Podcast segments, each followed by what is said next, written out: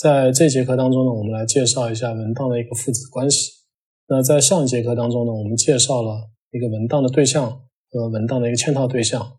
那以 blog 作为一个例子，那当 blog 当中包含了这个作者信息，但作者信息呢可能会发生变更。那在这种情况下的时候呢，这个就可能会需要重新索引所有的包含这个作者的所有的 blog 的文档。在 ES 当中呢，它其实也提供了类似于关系型数据库当中的一个 join 的实现。呃，博客和博客作者为例，那它可以通过这个父子关联关系的方式呢，把这两个对象呢进行一个分离。那在这种设计下呢，呃，博客和博客的作者是两个独立的文档。那当你去更新这个博客的文档的时候呢，就没有必要再去重新索引子文档。同样，这个子文档呢。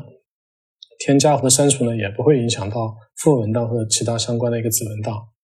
那在下面呢，呃，课程当中呢，我们会呃简单介绍一下如何去设置这个父子关系的一个 mapping 文件，如何呢去索引这个副文档，如何呢去索引子文档啊。最后呢，我们还会介绍一下如何针对这个父子关系的这个对象呢，呃，设计一些查询。首先看一下如何去设置这个父子关系的这个 mapping 文件。那首先呢，我们会在这个 mapping 当中去呃指定一个叫 join 的一个 type。那在这种情况下呢，我们就知道这个我们使用的是一个父子文档的一个设定。在 relations 这个呃关键词呢，其实声明了是一个 parent 和 children 的这么一个关系。那在这个例子当中呢，blog 指的就是这个 parent 这个对象的名称，这个 comment 呢其实就是这个 children 的这个名称。那我们刚才呢设定好了一个嗯父子关系的一个索引，那我们现在看看呃如何往这个索引当中写入一个呃副文档。那首先呢呃它会指定一个文档的名字，然后呢呃指定它的一个 ID，同时呢在这个 payload 当中呢我们需要指定这个 blog comment relations 的声明这个文档的类型呢是一个 blog，那这个 blog 其实代表的就是一个副文档。那当我们去索引一个子文档的时候呢，首先这个目标索引呃用的还是同一个名称。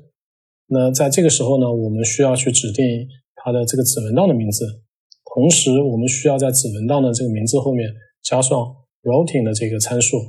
那这个 routing 的参数呢，背后的后面的值呢，使用的是这个父文档的这个 ID。那指定这个 routing 的目的呢，主要是为了让这个父子文档同时都会被分配到。相同的一个分片上，那我们现在看一下怎么样在 ES 当中去使用一个父子文档。首先呢，我们去创建一个索引，那通过关键字 join 指定它是一个呃父子的文档，那指定它的 relations 里面父文档呢是 blog，comment 呢是一个它的一个子文档。那我们现在尝试的去索引它的父文档，那父文档呢是通过指定这个索引的名称。呃，然后指定了这个副文档的一个 ID。呃，在 payload 当中呢，我们指定了它的这个 blog comments 的 relations，它的名字呢是 blog，这样我们就知道它索引的是一个副文档了。那我们再索引第二篇副文档。那这时候呢，我们再尝试的去索引一个子文档。那子文档呢，同样还是对这个索引进行操作。呃，然后呢，指定的子文档的名字呢叫 comment 一。那因为副文档和子文档呢，它同时都是索引在一个索引上面的，那所以呢，我们要确保呃所有的这个副文档和子文档的 ID 呢是不能产生重复的。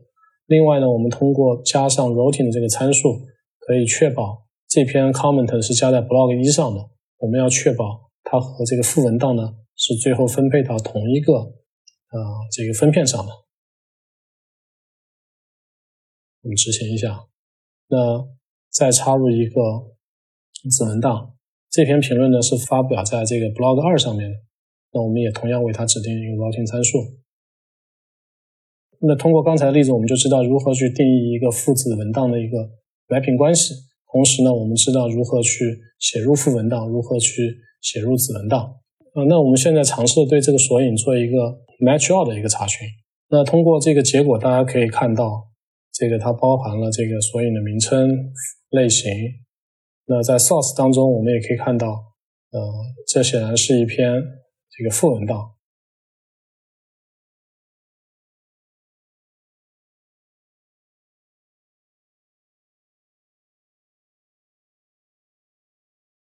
这也这个呢，也是一篇副文档。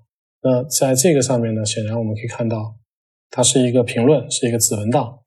那它的 source 呢，其实包含了它的 comment 啊，它的 user name，以及呢，嗯，它的这个，以及呢，它的这个 parent ID，我们可以看到，它这篇评论呢是加在这个 blog 一上面的。那现在我们来看一下，如果我们在这个查询当中，呃，指定了一个这个呃 blog 的一个 ID，我们会看看一下它会查到什么结果。那我们可以看到，它其实返回了这个呃副文档，但是呢，在这个副文档当中呢，它其实是不包含了任何它的子文档的信息。那如果说我们想查到一个副文档里面呢所包含的一些评论呢，我们可以通过 parent ID 的方式来实现。那我们现在来尝试执行一下 parent ID 的查询。那大家可以看到，通过指定了 parent ID，并提供了这个呃副文档的这个呃 ID 号。我们呢就查到了它的呃相关的两条评论。那如果说我们是希望通过一些评论的信息，呃查到这个 blog 的信息呢，我们就可以去使用 has tried 这样的这个查询。那在这个查询当中呢，我们是通过 has tried 这个关键字指定它是一个 has tried 的查询。然后另外呢，我们输入了这个 comment 的一些信息。那我们去查这个 comment 的呃。用户名是 Jack，那这个 Jack 一共对哪些副文档进行过一些查询呢？我们执行一下。那通过 has child 这个查询呢，那我们就返回了符合条件的一些副文档的一些信息。同样，我们也可以通过 has parent 的这个查询，呃，去通过这个 blog 文章里面的一些信息去查询符合条件的相关的一些子文档。那大家可以看到。那这个 title 是 has Hadoop 的这个文档呢，一共包含了呃以下的这样两个评论，分别是 I like Hadoop 和 Hello Hadoop。那如果说我们在尝试着呃对这个索引去提供了它的一个嗯子文档的 ID，我们去做一个查询，那大家可以看到，在这个时候呃是没有办法返回任何的结果的。那但在之前呢，我们尝试的去输入一个副文档的 ID，那它是可以返回一个结果的。那我们应该如何去呃返回一个子文档呢？通过一个子文档的 ID 去返回它的相关信息呢？那其实是需要呃在这个子文档的 ID 的后面呢加上这个 routing 的参数，就它的副文档的一个 ID 号要提供在这个里面。在这个时候，我们就可以看到，哎，就可以搜索到相关的结果了。那我们刚才也讲到了，使用副子文档的好处呢，就是当你去更新子文档的时候呢，就不需要同时去更新这个副文档了。那我们看一下，呃，在 ES 当中怎么样去更新它的一个子文档？那同样是需要去指定一个子文档的 ID，同时呢，也需要把副文档的这个 ID 加入到这个 routing 的参数当中。那我们看到这个时候，这个子文档呢就被更新了。那在刚才的 demo 当中呢，我们对 ES 的父子文档呢有了一个初步的认识。那如果将它和这个嵌套对象去做相比呢，它们各自有一些呃优缺点。那先来看这个嵌套对象，嵌套对象它的优点呢是它的文档其实是存储在一起的，所以它的读取性能呢非常的高。呃，但是它的缺点就是说，当你去更新它的一个子文档的时候呢，它的副文档是也是需要同时被呃，更新的。当我们保存的数据呃是以查询为主，子文档呢呃基本上不会发生更新的时候呢，我们应该会去优先考虑使用嵌套对象。那么再来看一下这个父子文档关系。那么父子文档关系它的一个最大的好处呢，就是父文档和子文档可以独立更新。当我们在处理一些场景，比如说博客和博客的一个评论的时候。在这种情况下，当我们加入一篇新的评论或者删除一个新的评论的时候呢，这个 blog 的这个信息呢就不需要同时被更新了。那但是呢，父子文档关系呢，它需要额外的一个呃内存去维护它的关系。那相比于嵌套对象呢，它的性能可能略差。